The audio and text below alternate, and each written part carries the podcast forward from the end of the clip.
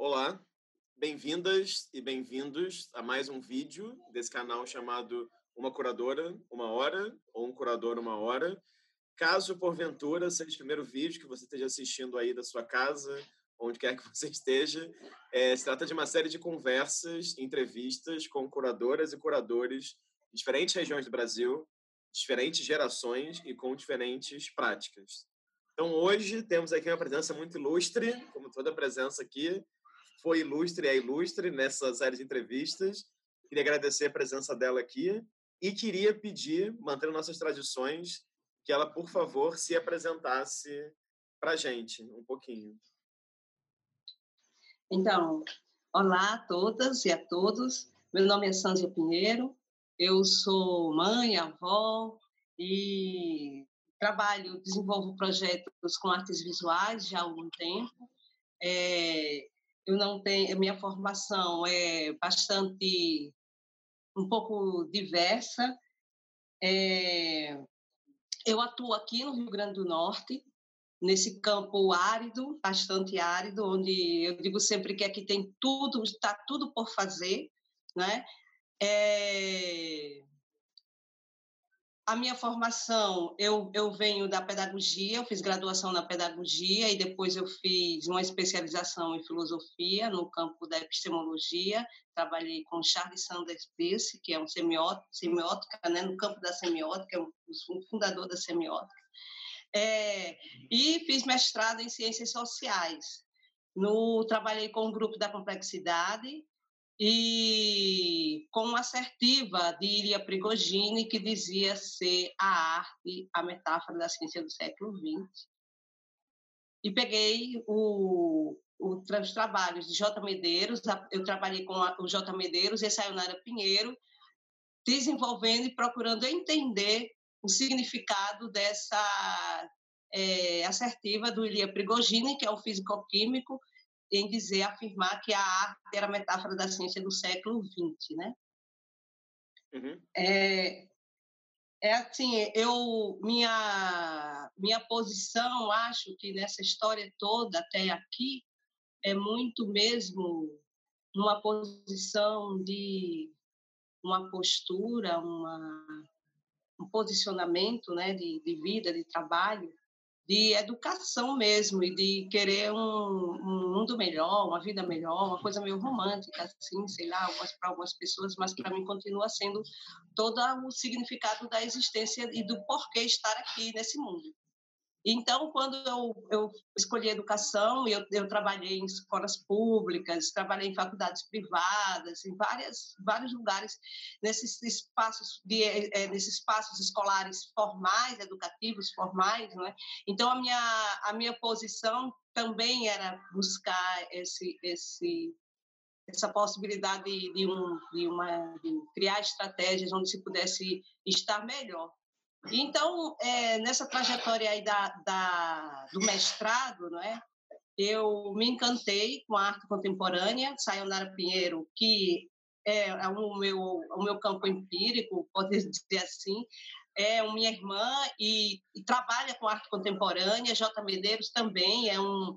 É um a, J. Medeiros pertence a uma geração que está lá na, nos anos 60 né? E eu mergulhei nesse, nesse, nessa pesquisa aí da dissertação, nessa tanto na ciência quanto na arte. E eu, quando eu quando eu é, emergi, eu, meu campo, meu mundo tinha mudado completamente. Eu estava conectada com essas, com essas pessoas, com essas questões da arte e principalmente com, e aí eu, eu comecei a pensar algumas é, é a possibilidade desse campo como um campo é, de trazer um ponto, um dado, uma vivência, uma experimentação melhor para as pessoas que est est estavam ali, não é? E eu percebi também uma coisa nessa história toda, nessa trajetória do mestrado, na dissertação, é que a, o Rio Grande do, o Rio Grande do Norte, aqui, existia um grande esforço, porque eu estava trabalhando com Sayonara, que é um artista da década de 80, da geração dos 80, e J. Medeiros, que está entre os 60 e 70, e que é um grupo que atuava enormemente é, na que tinham uma atuação, é, eles, estavam, eles estavam alinhados com o que estava acontecendo no Brasil. Eles produziam, eles experimentavam, eles tinham uma rede de conexão com, a, com a, a, aqueles que a gente chama de vanguarda, não é? dos anos, as segundas vanguardas dos anos do, do, do século XX. E era, então era Paulo Bruschi, é o Hélio Oxica, é, o J. Medeiros tinha convites do Walter Zanini para participar de, dos festivais, participar do, das proposições que ele realizava. E eu não entendi. Então, uma das coisas que me colocou a pensar foi esse fosso que existiu, porque depois dos anos 70, final dos anos 70, isso acabou aqui. Então, é, e que eu entendi que foi uma coisa que aconteceu no, no Brasil também. Houve uma, uma refreada, uma, uma pensar um, um acho não sei se eu posso dizer um uma, uma, uma, quase parada por alguns artistas, né? Que acho que é aquela exposição do Marco Londres, né? Cadê você, geração 80? A gente pensa um pouco sobre isso. Mas aqui ficou uma aridez muito grande, muito grande mesmo, sabe?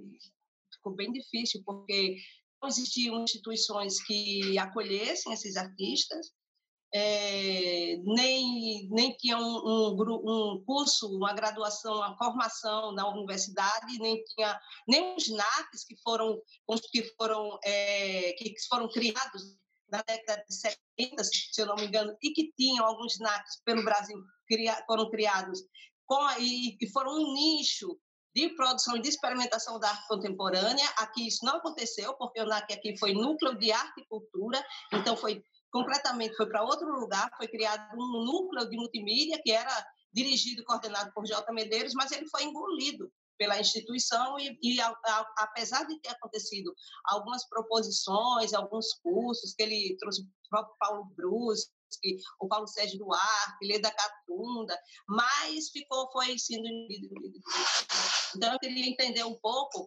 essa essa foi uma questão que a dissertação me trouxe, sabe? Mas diga aí, Rafael. Não, foi ótimo. Uma ótima introdução, Sanzia. Olha só, queria te agradecer pelo tempo disponibilidade, é, de agradecer de antemão. E queria tentar começar do começo. Já falou aí sobre a sua formação em pedagogia, a sua especialização em filosofia, seu mestrado em ciências sociais. Agora, eu queria tentar, Sanzia, no seu caso, então, já que você falou um pouquinho sobre isso, queria voltar para antes disso e perguntar se você criou relações com artes visuais durante, sei lá, sua infância, adolescência, se o fato da sua irmã também, a Sayonara Pinheiro, ser artista visual, uma coisa que talvez tenha te incentivado a ir para essa área. E aí também queria, assim, já fazendo uma pergunta dois dentro dessa pergunta um, é, te perguntar também como que você acha especificamente que a pedagogia, de certa maneira, é, te contribuiu, digamos assim, num processo de construção do seu olhar como curadora, entendeu? Porque todo mundo que eu entrevistei até agora, você é a primeira pessoa que tem a graduação em pedagogia. Então, acho que isso deve ser uma coisa muito interessante para você como curadora também. É, olha, a, eu, minha família é uma família que tem bastante artista. Eu tenho dois tios que são artistas visuais. Minha mãe pintava e tem minha irmã, que também é artista visual. Então, era, eu, eu convivi com, essa, com essas práticas. Não é? Apesar de não ter muitas falas na minha casa, quando eu era criança ou adolescente, sobre isso. Mas é, eu via meus tios, eles é, buscando e participando do circuito cultural da cidade, em eventos e esse tipo de coisa. É, a minha mãe é educadora também, é professora. E a pedagogia, ela é uma ciência aplicada, né, que para mim tem muitos, muitas questões, muitos problemas, porque é, ela ela não responde satisfatoriamente as, a, a nossa a nossa o que é produzido, o que se produz é, teoricamente dentro das universidades no Brasil que não responde satisfatoriamente às nossas necessidades, às nossas, às nossas demandas na sociedade. Mas a pedagogia como como um método, como uma possibilidade, como uma ferramenta, ela me ajudou bastante. Me ajudou bastante porque essa essa é, essa, essa reflexão e essa experimentação que o Paulo Freire fez na década de 60, não é? E esse método que o Paulo Freire cria, ele, inclusive, ele vai experimentar esse método aqui no Rio Grande do Norte, em Angicos, é a primeira vez que, ele, que esse método ele é implantado. É um método muito de escuta, é? Então, de escuta, de, de perceber o que o que está, o, quais são as possibilidades de articulação, quais são as possibilidades de você construir um, um, corpo, de você, a partir de uma, de uma fala, de uma escuta, você ir puxando é, diversos outros conceitos, outras questões, conceitos não, questões, questões e outras possibilidades. Eu acho que a pedagogia ela me ajudou nisso, de, de, de, de dessa coisa de escutar mesmo, de não só de escutar a pessoa, mas de escutar esse, essa ambiência, essa, esse contexto, esse circuito. Né? Eu acho que, por exemplo, eu fiz uma das primeiras exposições que eu fiz aqui, chama assim, é, Escrituras e Existências.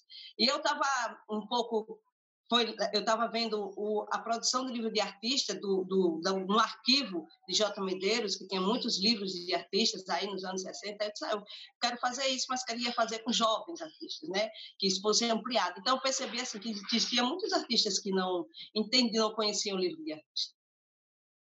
Né? E a partir de uma discussão, aí a gente começou a conversar um pouco sobre isso, fez uma discussão, o Falves participou, foi lá, falou que era livro de artista, fez uma oficina, e nós conseguimos fazer essa exposição Escrituras e Existências. Uhum.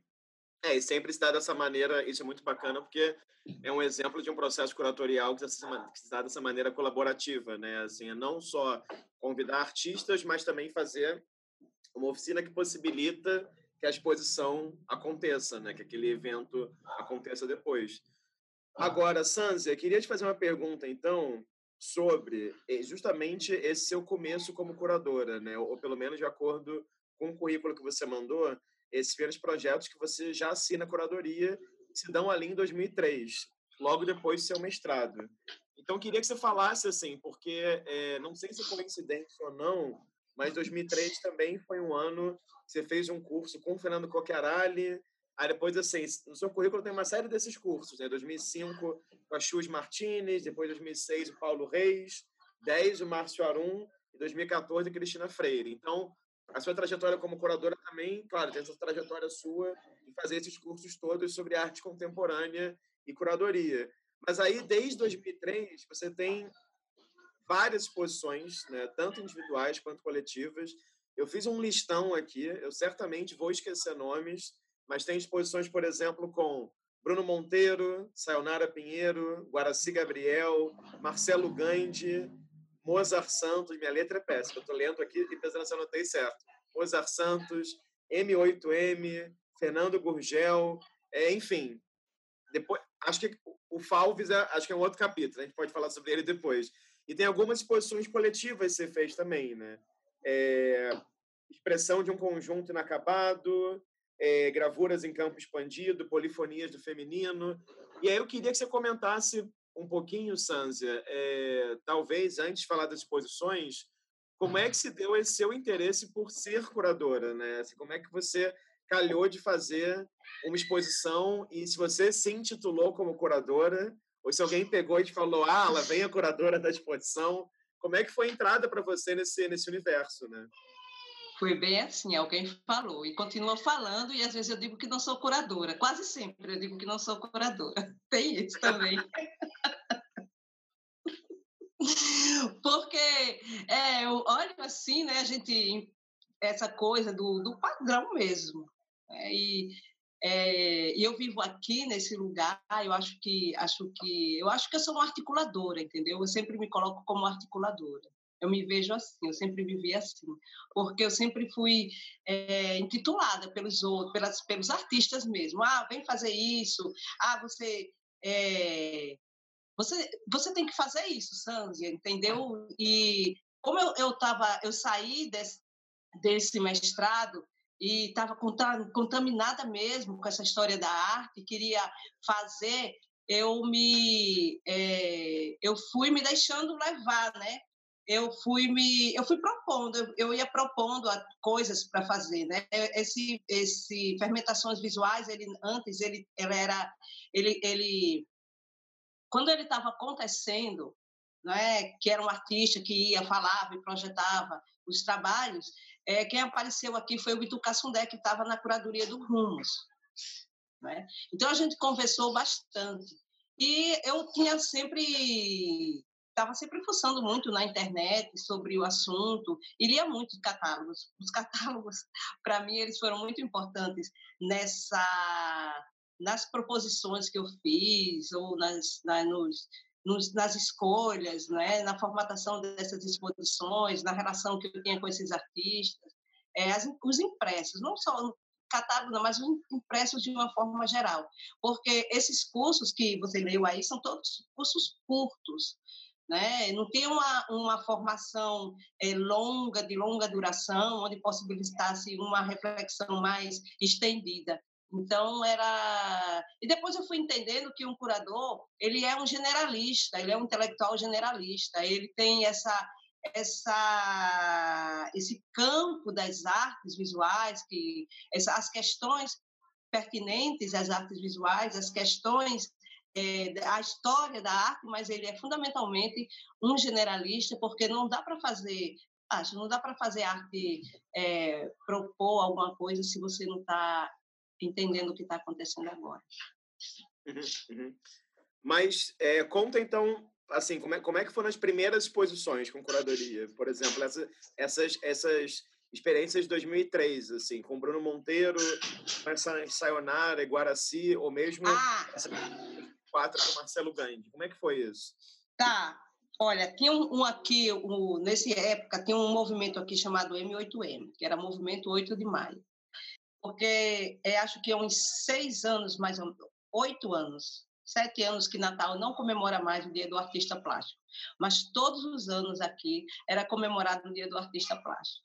Então, esse movimento era um grupo de artistas, eram 30 artistas, mais ou menos, e que tinha uma e que eles estavam estavam muito preocupados em fazer com que eles tanto tinham uma preocupação de propor políticas, de fazer proposições às instituições, como eles se organizavam e faziam é, faziam intervenções, eventos, participavam de organizavam exposições e eu era sempre chamada por esse pessoal para fazer disso, fazer parte disso. Então, fazia parte, eh, integrava esses, esse grupo que estava na, na frente, era o Guaraci Gabriel, Sayonara, o Marcelo Gandhi, é, Jean Sartieff, é, o, a Pedra estava nesse grupo também, né?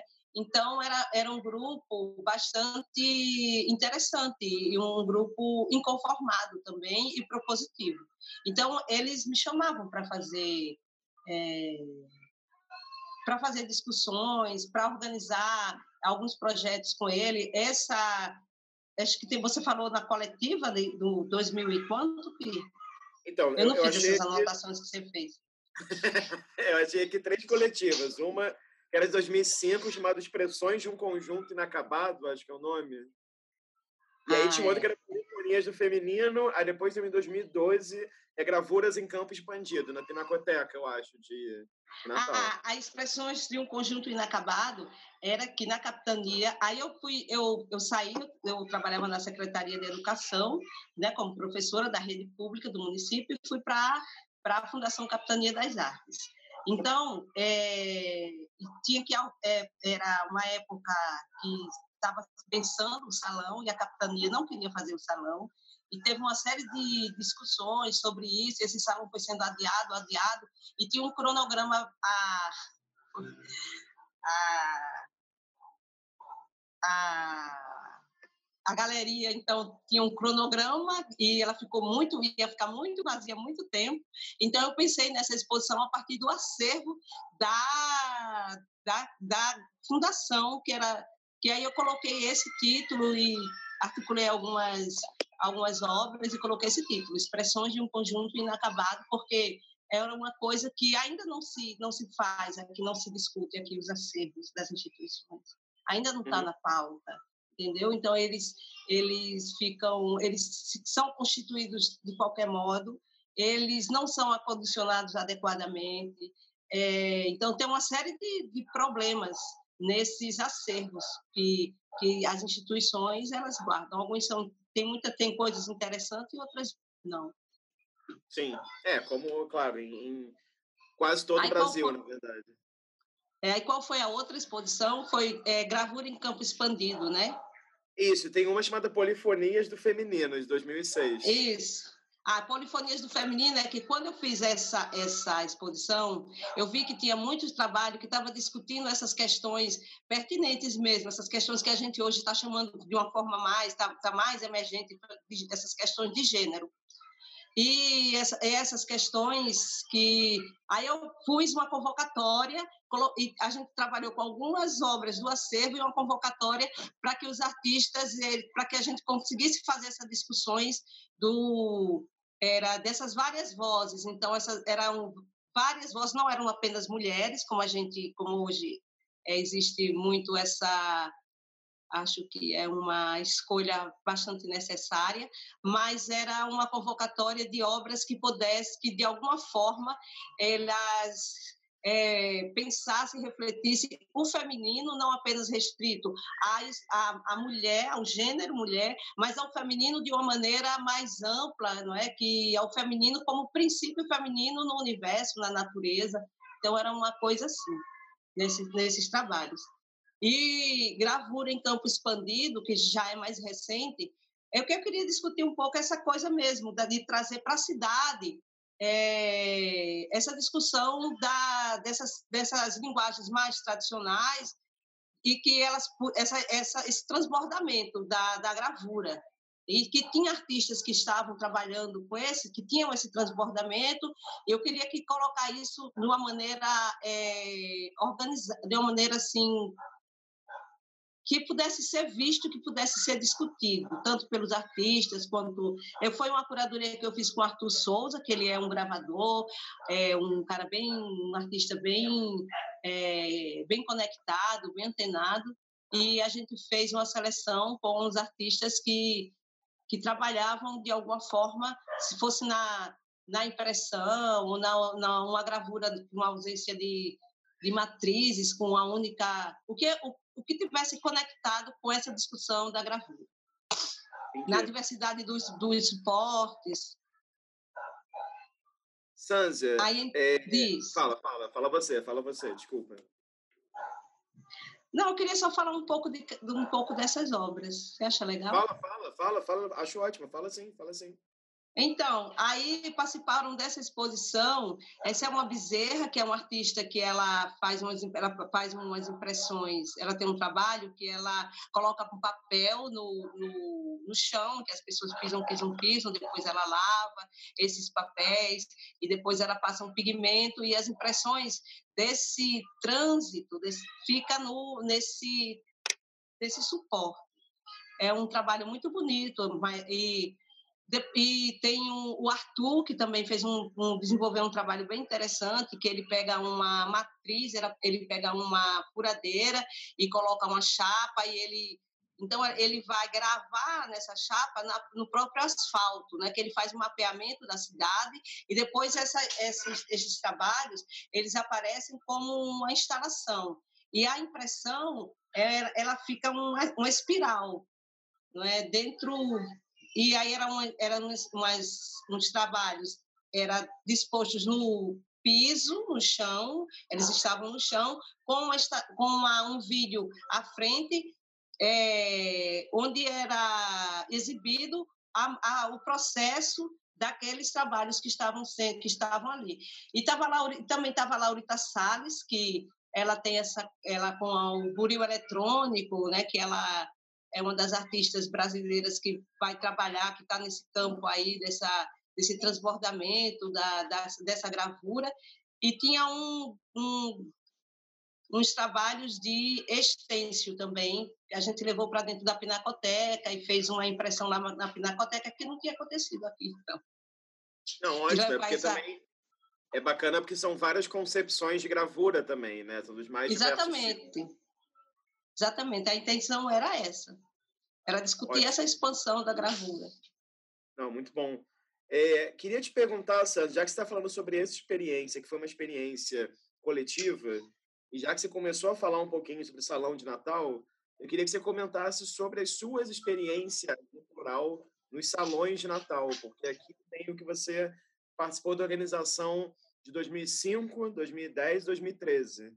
E claro, a gente sabe também que as artes visuais mudaram também muito rapidamente no Brasil, né? Então, queria que você contasse um pouco assim, é. qual que é a importância do salão e como que foram essas diferentes experiências, né? Porque 2005 para 2013 tem uma entrada muito forte já da internet, dos smartphones, enfim, o circuito já muda muito, né? Isso, muda muito. Então, 2005 a gente fez um salão dentro dessa coisa mesmo do salãozão tradicional, né? Que foi uma, ele ficou apenas aqui, Natal, era um salão que os artistas daqui participaram. A gente conseguiu fazer um impresso que não tinha um impresso nenhum, era só o salão pronto.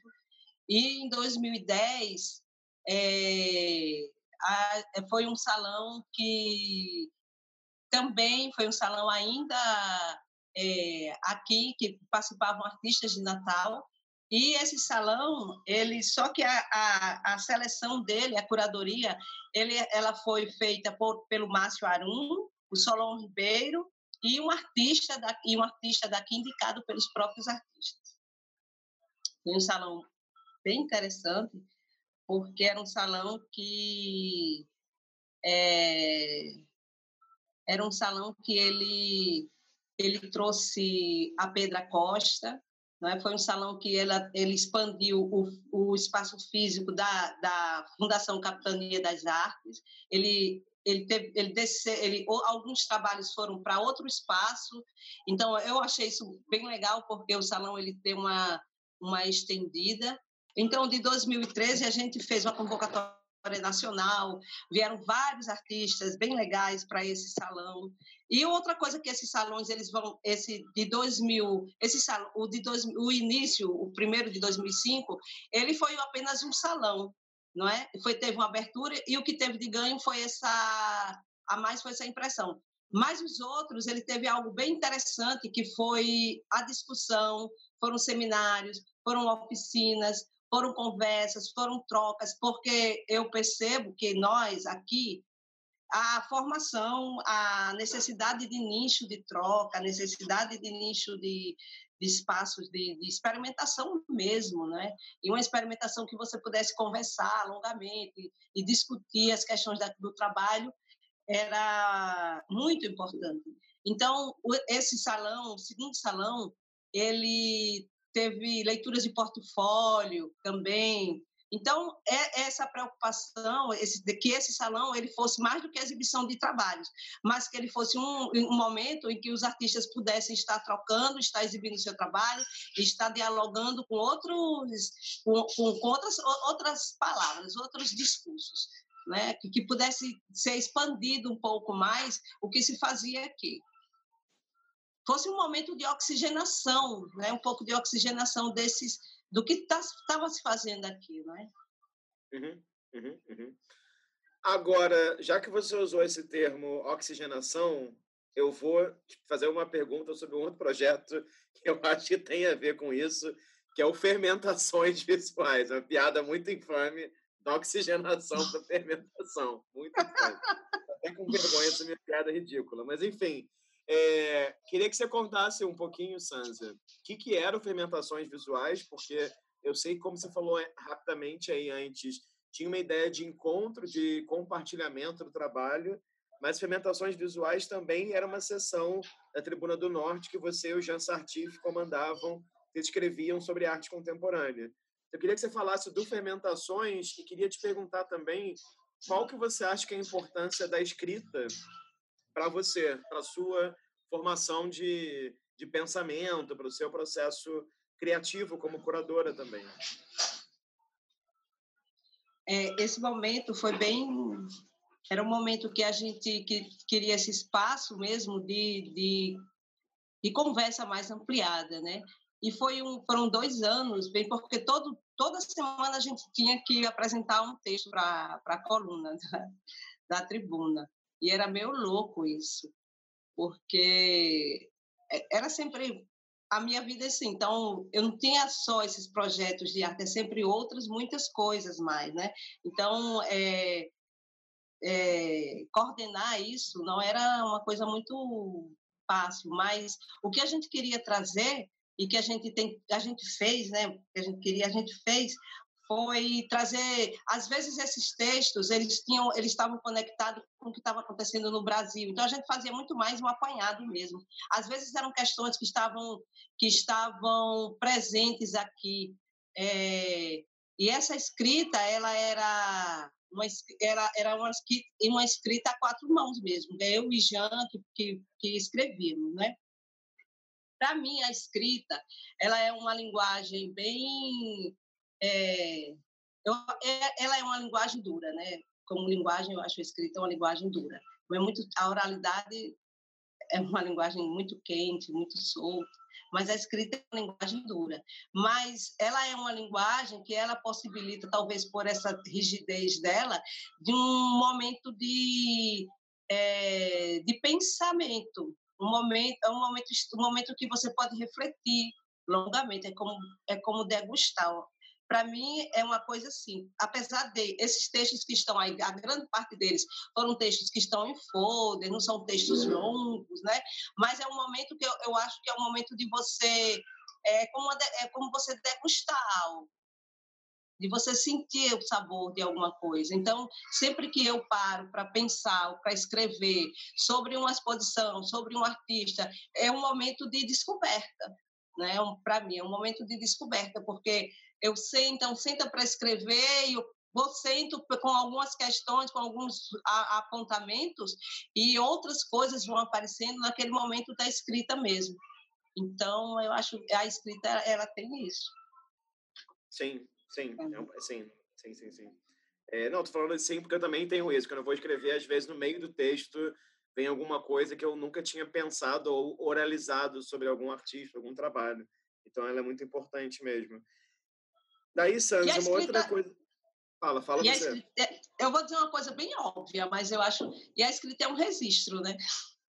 Sim, sim. É um claro. registro bem importante. É, Estou claro. falando a partir desse lugar aqui, e aqui a gente precisa muito disso, da escrita. Assim. São sim, pouquíssimos sim. artistas que têm um, um catálogo, uma, uma, brochura simples sobre o seu trabalho. É, uma documentação, né? Ela é importante. É, daí, Santos, eu queria que você falasse um pouco sobre uma outra experiência sua, que eu acho que ela é também bem é, peculiar na sua trajetória, que foi a sua participação do Rumos, entre 2011 e 2013. Então, assim, eu já, eu já entrevistei várias pessoas e todo mundo, quando vai falar do Rumos, abre um sorriso semelhante ao sorriso que você deu aí. Eu queria que você comentasse um pouco como é que foi para você participar do Rumos, é, enfim, isso foi uma experiência bacana. Que, como é que foi esse processo de troca com curadores tão diferentes? Né? Acho que no seu ano tinha Felipe Escovino, Márcio Arum, não sei. É sempre uma. Não, uma... o Márcio não estava, foi na anterior. É. Anterior, é, tá, desculpa. Então, assim, é sempre uma panela de pressão, digamos assim, de encontros e de trocas, né? Eu queria que você contasse um pouquinho. E aí tem uma outra coisa também dentro disso, na sua participação do Rumos, que é essa relação com a região Nordeste, né? Então também queria te perguntar assim, como que você se sente nesse lugar, né? Quando você é convocada a participar de um projeto representando ou pensando uma região tão grande como o Nordeste. Então, como é que você se sente nessa nessa posição também? É, no Rumos, o Nordeste ele é dividido em dois, né? São dois, Nordeste 1 e Nordeste 2. Então, eu fiquei com esse Nordeste e incluía cinco estados, que era o Rio Grande do Norte, o Ceará, Paraíba, Maranhão e Piauí. Então, eu fui a esses cinco estados. O Rumos, para mim, foi, foi muito importante, sim, muito importante mesmo, porque o Rumos, ele é, me possibilitou conhecer e transitar, não é? ver exposições que eu não ia ver, eu acho, se não, não tivesse participado desse, desse projeto. É, como é, como e, e, e, participar de várias, entender várias discussões que estavam sendo colocadas. Aí, é, é uma coisa assim, o recorte que, que nós que, que eu fiquei, que o meu grupo era eu, Felipe Scovino e o Júlio Martins, é, Júlio Martins e Júlio Martins. Então, é, e a exposição, o recorte foi a deriva, né, que como como proposta curatorial é uma coisa meio assim, a deriva, né? E que o Rumos, para mim, eu, eu, pensei, eu pensava que tinha uma, uma, uma proposição mesmo de formação. E tinha, só que é uma formação que não está dentro de uma é, essa formação ela, ela, ela vai se dando, vai não é uma formação, acho que vai te dando contribuições para você na sua formação e que para mim teve muito isso. Mas no final do Rumos, na avaliação do Rumos, eu vou te dizer o que eu disse lá. Eu disse assim, olha, que foi bem legal conhecer, então essa eu eu tive essa é, oportunidade de de viajar, de conhecer esse circuito, esses cinco estados de conectar, me conectar e conectar com esses cinco estados, entender é, esses cinco estados. Mas como é, projeto, eu acho que eu, eu não posso esquecer nunca de que a gente está nessa desigualdade, vive num mundo extremamente desigual. E eu me sentia um pouco é, eu me sentia um pouco mal quando eu estava conversando com os artistas, né, nessas viagens, incentivando esses artistas a se inscreverem, né? Mas aí eu pensava nessa coisa que quando eles se inscreviam, cada vez que eles se inscreviam, e ainda hoje eu digo isso, cada vez que a gente se inscreve, a gente olha para os trabalhos, acho que se organiza essa essa provocação que você está me fazendo agora, então a gente organiza algumas coisas, a gente retoma algumas coisas, eu acho que é um, um, um, alguma coisa vai acontecer aí, né? Mas que era um, ah, porque eu sabia que a maioria daqueles artistas não iam ficar, não iam ficar, né? Então eu achei meio assim, sei lá, não, não me sentia muito bem com isso, né? Eu não me sentia muito bem com isso, porque eu acho que deveria, como é, como é um instituto é uma, era é a lei era a lei Rouanet que estava ali né eu acho que mesmo é, acho que essa história da, do privado é uma invenção mesmo, que tudo isso aí é, é para ser para todo mundo e né, ainda mais nessa desigualdade que nós vivemos. Então, eu achava que deveria, poderia ser uma coisa mais é, mais democrática mesmo. Como poderia ser isso, eu não sei, mas poderia ser mais democrática. Né? Isso me incomodou profundamente. Eu acho que isso me incomodou mais do que qualquer coisa. Mas, assim, como vivência, como projeto, como contribuição, foi, foi muito interessante o Rumos, muito. Uhum. Uhum. É, tem uma perversidade da escolha também, né? Também eu acho que é uma é. coisa que o Rumos, seja o formato que vocês tinham nessa época, seja o formato atual, tem essa complicação, entre aspas, do Brasil ser um país gigante, e você mesmo tendo curadores de todas as regiões, isso não garante que você tenha uma presença em massa, por exemplo, de artistas do Nordeste, ou do norte do Brasil. Né? Ou seja, no final das contas, na hora H, talvez estatisticamente tivessem mais pessoas do Sudeste, né? Então, entende? Isso sempre. é bem perverso. Sempre, sempre, sempre. Todo edital nacional, a maioria é do Nordeste, do Sudeste. É, eu passei por uma experiência muito doida, muito doida agora recentemente, que eu fui do edital do Salão de Britânia, que é uma cidade em Goiás e é a menor cidade do Brasil a ter um museu. E aí foram dois mil inscritos. E aí, no final, quando a gente fez a seleção, eu e mais duas pessoas, né, uma curadora cubana e outra que era um artista de Goiás, é o Rafael Abdala, é, e a outra, Daya Liz Gonzalez, é, a gente selecionou duas pessoas que moram no estado de São Paulo, a gente selecionou 25, né? Mas duas pessoas que moram no estado de São Paulo, mas que não são paulistas. Então, no final das contas, não tinha nenhum paulista selecionado. E aí eu Ai, recebi uma mensagem me acusando de paulistofobia, que eu era paulistofóbico. Eu pensei, bom, nasci para ser paulistofóbico, né? Que loucura. E a pessoa reclamava: ah, não, vocês só escolheram artistas mulheres e só tem gente negra e nós de São Paulo que somos brancos. Era uma loucura a mensagem, era uma insanidade a mensagem. Mas, enfim, é só, só pensando junto em cima do que você falou, assim, que eu acho que é, é importante da gente, da gente pensar. Sânzia, é, queria te perguntar agora sobre dois artistas que eu sei que são muito importantes aí para a sua pesquisa, formação. Você até falou mais cedo como que você sente que no Rio Grande do Norte, né, em Natal, não tem um cuidado com os acervos. Eu sei que você trabalhou e trabalha com os acervos deles, né?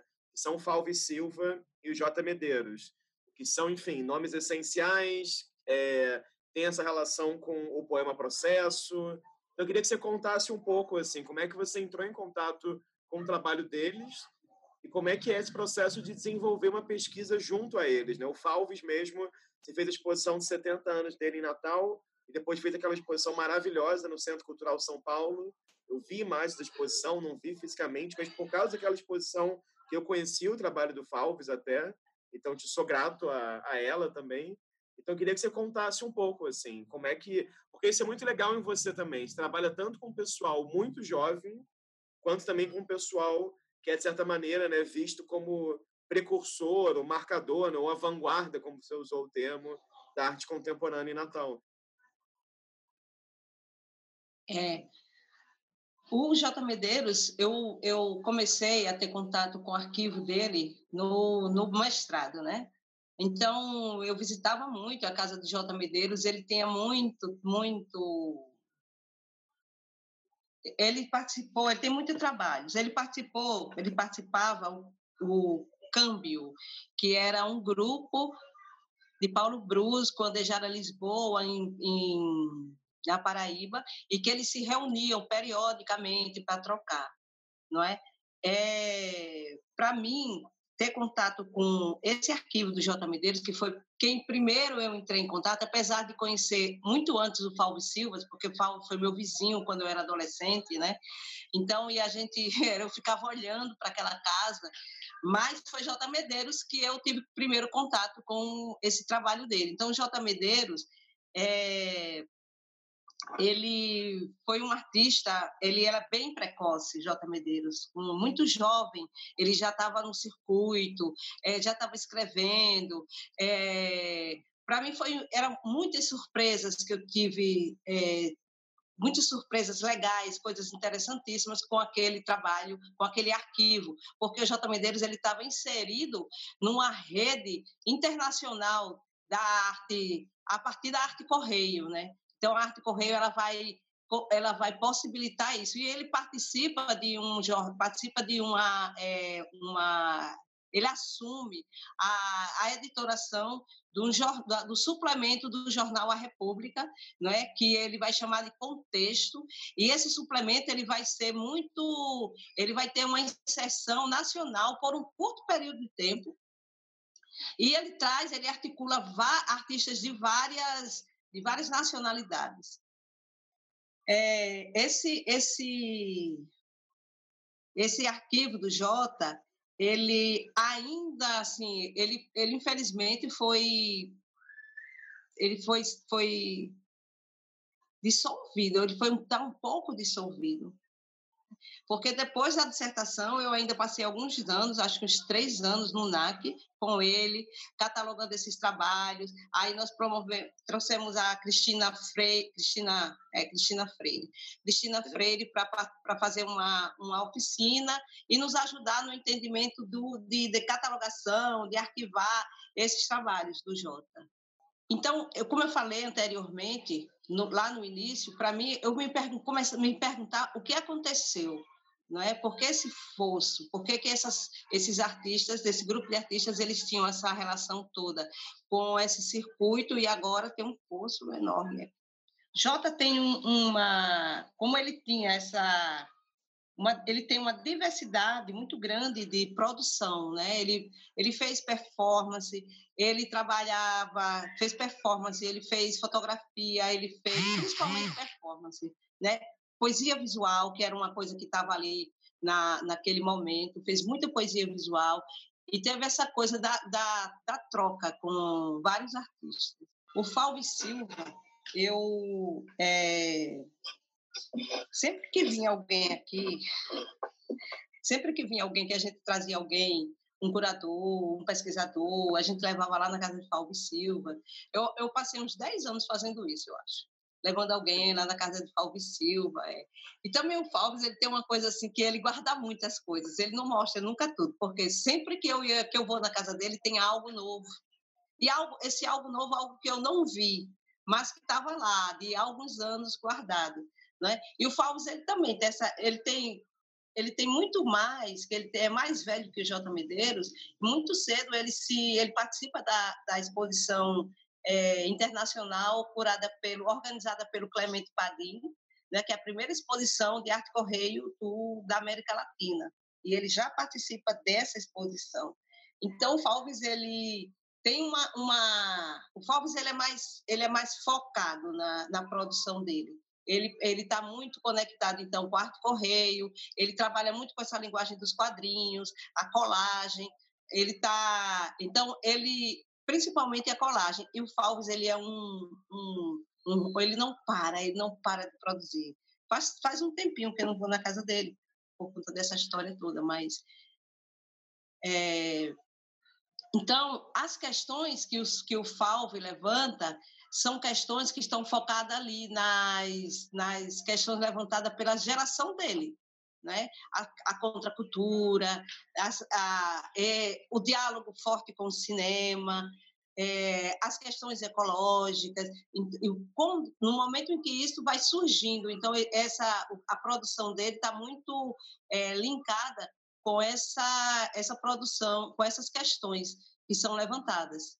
Então, o Falves, a gente, eu, eu passei 10 anos visitando a casa dele, e aí o Márcio, eu levei o Márcio na casa dele, foi muito engraçado, porque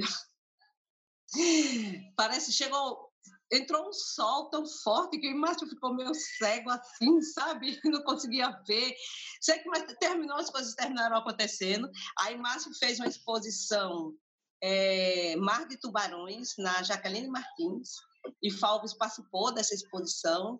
Depois, é, os, o, eu não lembro o nome agora, não, o Meyer, Toby Meyer, veio aqui também com os curadores que eles estavam fazendo, participando de uma, fazendo uma, é, desenvolvendo um, trabalho na Bienal e eles vieram visitar o Falvi Silva para conhecer o trabalho deles e ficaram empolgados com o poema Processo, fizeram a publicação na revista New, não, New Art? Uhum. Não, Flash não Art, bota isso. Uma revista. Não, não.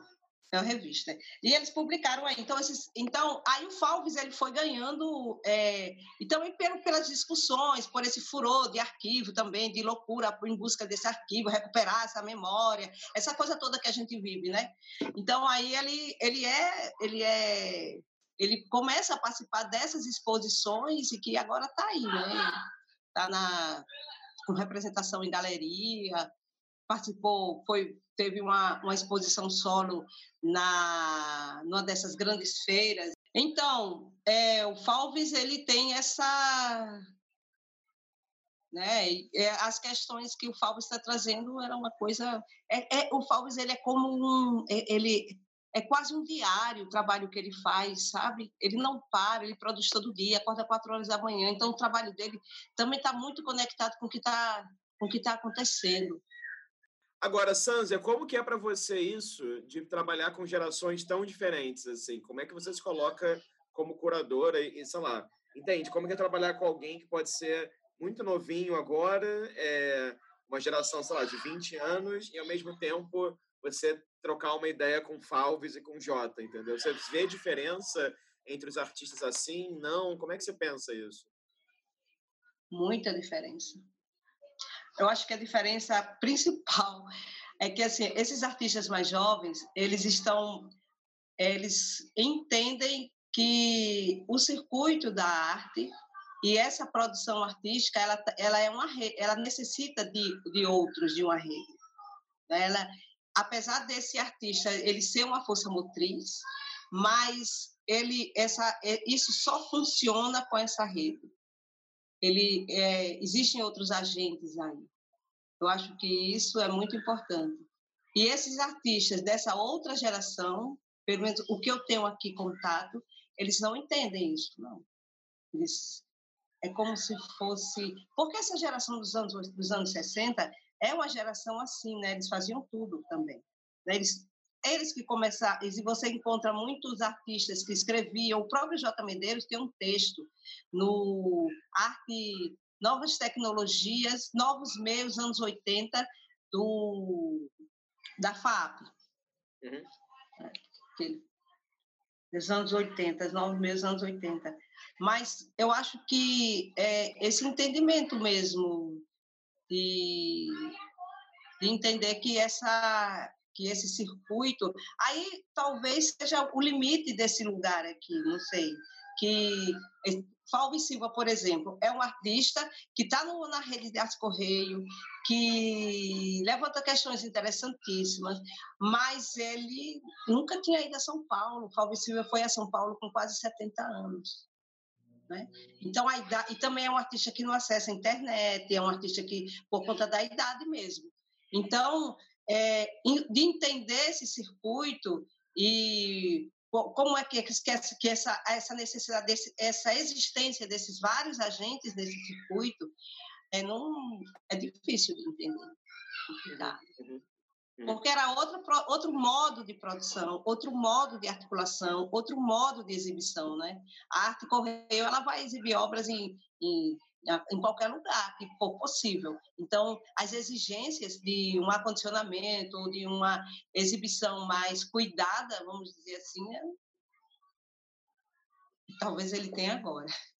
Depois que passou pela experiência, depois que passou pela experiência do CCSP, né? Porque eu mesmo fiquei assim, uau, tem como uma instituição, fui no, na reserva técnica lá, onde ele, nossa, mãe, tem muita, é, é, é muito, tem muitas, é, se um, um funcionário, se uma curadora, um, um produtor do CCSP fala, ele vai reclamar bastante, com muita razão. Mas quando eu saio da capitania e vou lá, uau, como que... Como tem maravilhas aqui nessa instituição. Sanzi, agora caminhando aqui para um, um fim já, antes de a gente mostrar as imagens maravilhosas que você trouxe, eu queria que você falasse um pouco sobre, claro, deixei para o final isso, Bole de 1050. Eu queria que você falasse um pouco sobre o projeto, como é que ele nasceu, é, quando nasceu também, e, e, como é que vocês têm lidado com esse contexto da, da pandemia, né? Porque vocês estão fazendo algumas lives, algumas coisas online, eu também adoraria que você falasse um pouquinho sobre como é que você enxerga o Bolide em relação com a cena para as artes visuais em Natal, porque eu sei, que eu saiba, ela existe ainda, tem a Casa da Ribeira, sei que tem alguns espaços, né? Então eu queria que você falasse um pouco desse, não sei, desse panorama desses espaços em, em Natal, né? É, o Bole dele ele foi um espaço físico até, até 2018. Depois ele deixou de existir, né? E a proposta era essa, fazer exibições, fazer trocas, a gente fez várias coisas e desse sentido. É, então, a, a pandemia, a pandemia, ela trouxe e ele, a gente estava um pouco é, parado e a pandemia trouxe essa possibilidade de ativação com as lives. E aí a gente está fazendo, começou a fazer as lives com os artistas que passaram pelo Bolide. Depois é, fizemos os artistas que, que foram entrevistados, que passaram pelo Bolide, convidar outros artistas. E agora a gente está pensando de fazer uma coisa mesmo dentro desse dessas é, de fazer um desenho um desenho de, do sistema de arte mesmo, porque aqui então a gente nós estamos com uma Tem outro espaço aqui, que é um espaço, o Margem Hubert, de fotografia, e eles têm uma, uma discussão. Então, nós estamos muito juntos, não é? conversando bastante sobre políticas públicas. É, e por conta dessa lei, a Aldir Blanc, que é, foi tão estranho isso, mas parece que vai ser uma oportunidade para se ter um recurso a mais, um, um recurso que não, nunca se teve para ativar um pouco esse circuito. Então, o Bolide ele está nessa, ele está nessas atualmente, ele está nessa coisa dessas dessas lives com os, com os artistas e trabalhando um pouco essas políticas públicas, porque é, sem isso é muito difícil de sobreviver nessa aridez aqui. É, mas no, como, como fisicamente nós fizemos várias exposições, tinha algumas, teve algumas oficinas e, e algumas trocas e conversas entre artistas, não é? Algumas é, ações aconteceram, é, que a intenção era essa, ser um espaço de experimentação, um espaço de conversa, um espaço, uma, uma, um incentivo ao colecionismo, né? que é, essas coisas aí que todo mundo faz, que tenta para ativar esse, esse campo, né? para sobreviver como, como campo humano de atividade. Uhum, uhum. E, e como é que você considera a cena de Natal, assim, no sentido de espaços? Né? Assim, eu tive em Natal uma vez só, causa do meu doutorado, hum. e quando eu fui, eu fui direto para o arquivo do Câmara Cascudo pesquisar e fiquei só lá. Então, eu não pude também explorar muito a cidade, a cena. Assim. Então, como é que, que outros lugares você acha que tem? Que lugar a Pinacoteca, por exemplo, tem hoje em dia? Como é que você enxerga os equipamentos, digamos assim, da cidade para as artes visuais? Olha, a gente tem a Pinacoteca, que está em reforma já há um tempinho, está parada, fechada. Tem um que pertence à Fundação Zé Augusto, ao Estado. Tem o Museu Câmara, Museu Café Filho, que estava com algumas atividades, mas assim, o entendimento é um entendimento muito confuso, muito confuso, porque é um museu que recebe tudo, é, festas de todas as ordens, a Pinacoteca também passou um tempo assim, é, não tem uma, um conselho curatorial para nenhum lugar que possa é, refletir sobre as ações ou direcionar de uma maneira mais potente as ações dessas instituições, né? E a Capitania das Artes fazem oito anos que esse governo está e fazem oito anos que não acontece absolutamente nada. Então, assim, como equipamento, a gente, nós temos, assim, fisicamente, um, se você olha o prédio da Pinacoteca, ele é muito potente, é um prédio super legal, neoclássico, mas que nunca teve um, uma proposta que pudesse ativar aquele espaço de uma maneira de uma, de uma maneira mínima, né? A Fundação Capitania das Artes nenhum núcleo de artes visuais tem, não tem é, não tem uma pessoa lá que possa dizer assim alguma coisa sobre artes visuais, não, não existe. Então, como equipamento né, de, de instituições, equipamento público, é paupérrimo, é muito pobre. O que nós temos aqui é o SESC, que mantém o edital e que tem uma sala bastante complicada, bem pequenininha, uma, uma sala expositiva, e o NAC, que faz exposições também, que é o NAC que faz exposições que também tem uma convocatória, é, que mantém essa convocatória, e o NAC. E as, os espaços independentes, né? Os espaços independentes, então, nós temos, tinha o Bolide, que agora está virtualmente, a Margem, que é um espaço de fotografia, né? que é João Oliveira e Paula Lima, que estão muito é, preocupados e apostando um pouco nessa coisa das políticas públicas, é um espaço de exibição, é um espaço expositivo e é um espaço de educativo também, porque eles promovem muitos cursos muito focados na fotografia. E a Casa da Ribeira também é paradona, né? A Casa da Ribeira, o foco dela hoje, eu acho que ela, ela foi muito mais para o teatro do que para as artes visuais. Faz muito tempo também que não rola muita coisa. Né? Aí tem umas coisas assim, tem, tem umas galerias que é muita mistura, sabe? Muita loucura, muita confusão. Porque é isso. Porque é, não sei, é, é meio porque num lugar que você, que as pessoas. Eu vi o Ney Vargas, ele, uma das, dessas lives que ele fez, ele passou por aqui para fazer uma. Não sei nem se eu posso dizer isso, eu tenho autorização para dizer isso, não sei. Mas ele, ele passou para fazer uma. Ele está fazendo desenvolvimento da tese, a, a, tese dele é sobre colecionismo, né? E ele está fazendo um, uma, um percurso no Brasil inteiro. Ele veio aqui e conversou com alguns colecionadores.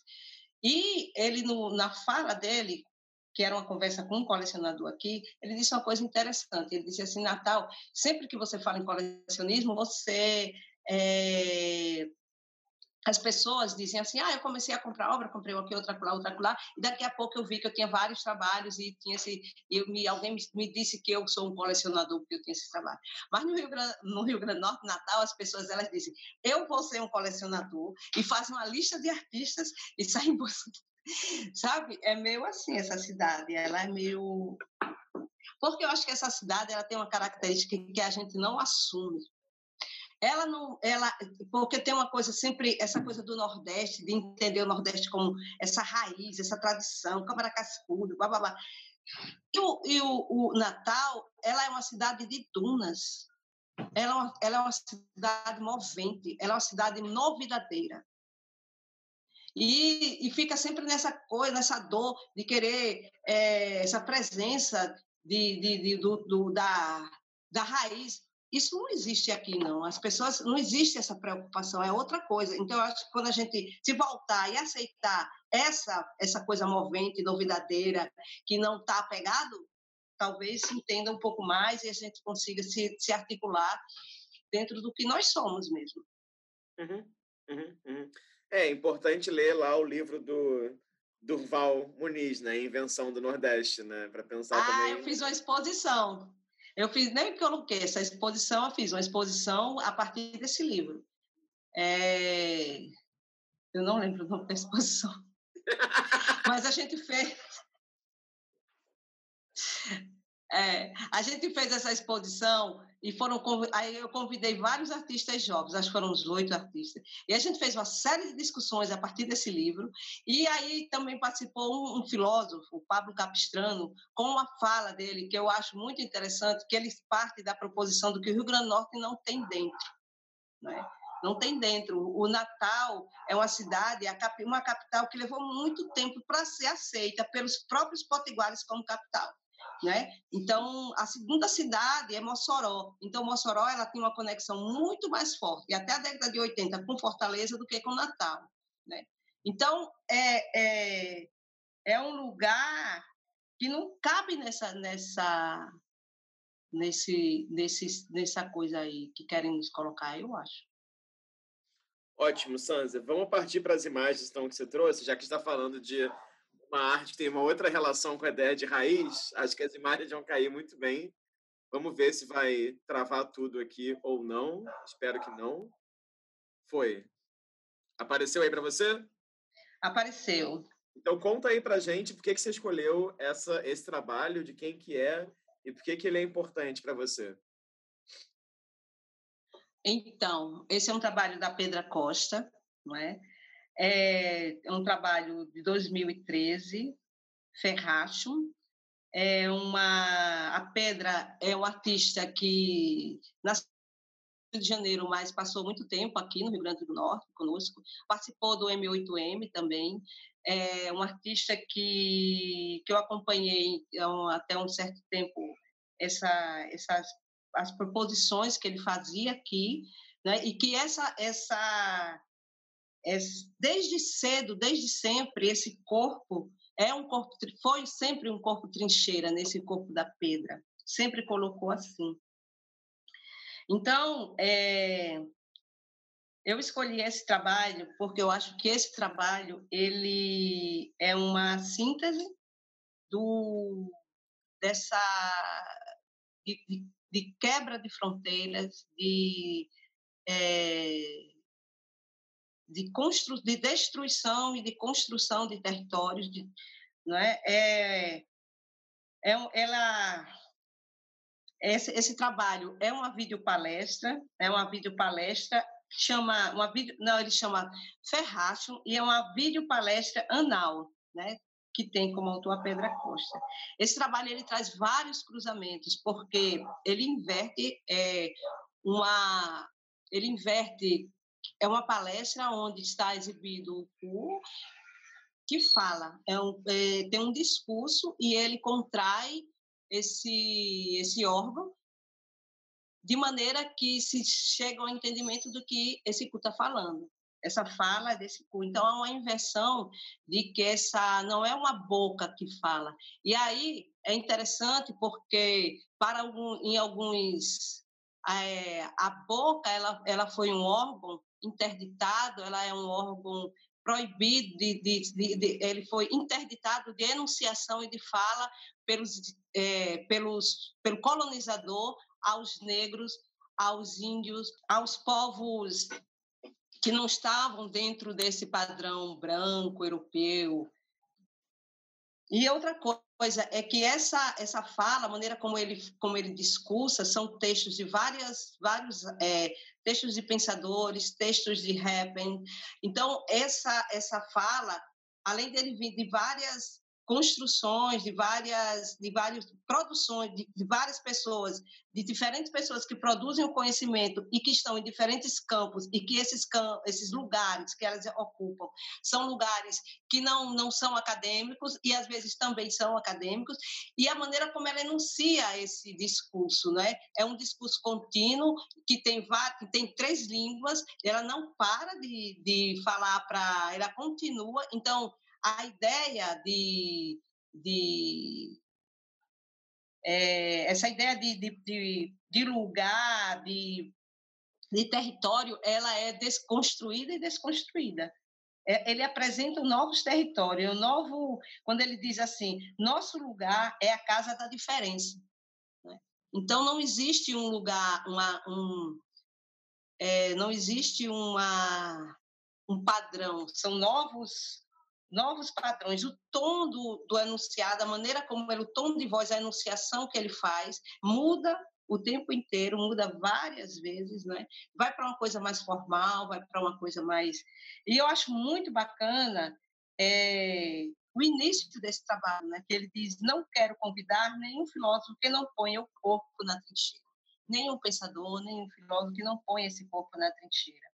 Esse trabalho também lembra as questões que a Grada Quilomba traz, né, que a partir dessa, dessa, dessa insistência, desse, dessa memória da, do, da máscara que era colocada nos, nos escravos para que eles para que impedisse essa fala que hoje essa essa máscara ela ainda está presente.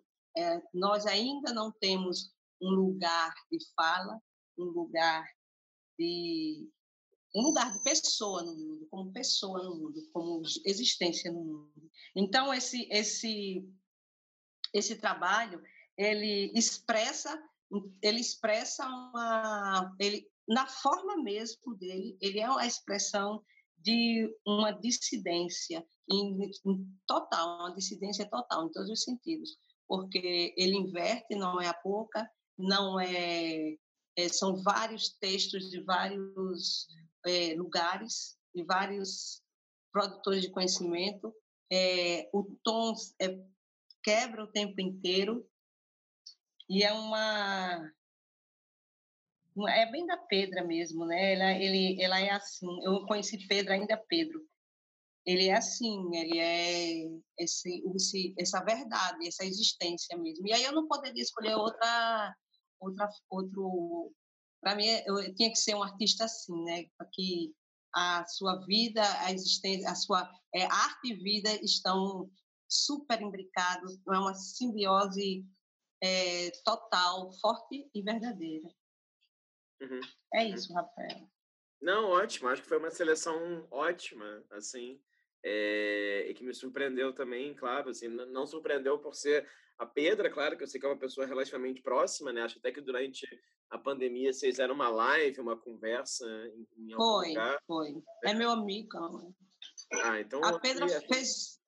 É, ele fez uma fala no Bollywood que me, me chamou muito. Uma, aí ele disse uma coisa interessante que ele falou que sempre todo trabalho que ele faz nunca é um trabalho, nunca é uma coisa tranquila, nunca é um processo tranquilo. Sempre tem algumas questões, sempre e teve, né? Quando você colocou que tinha até algum problema com o YouTube, eu, eu passei uma mensagem para ele, ele respondeu: "Bem-vindo ao meu mundo".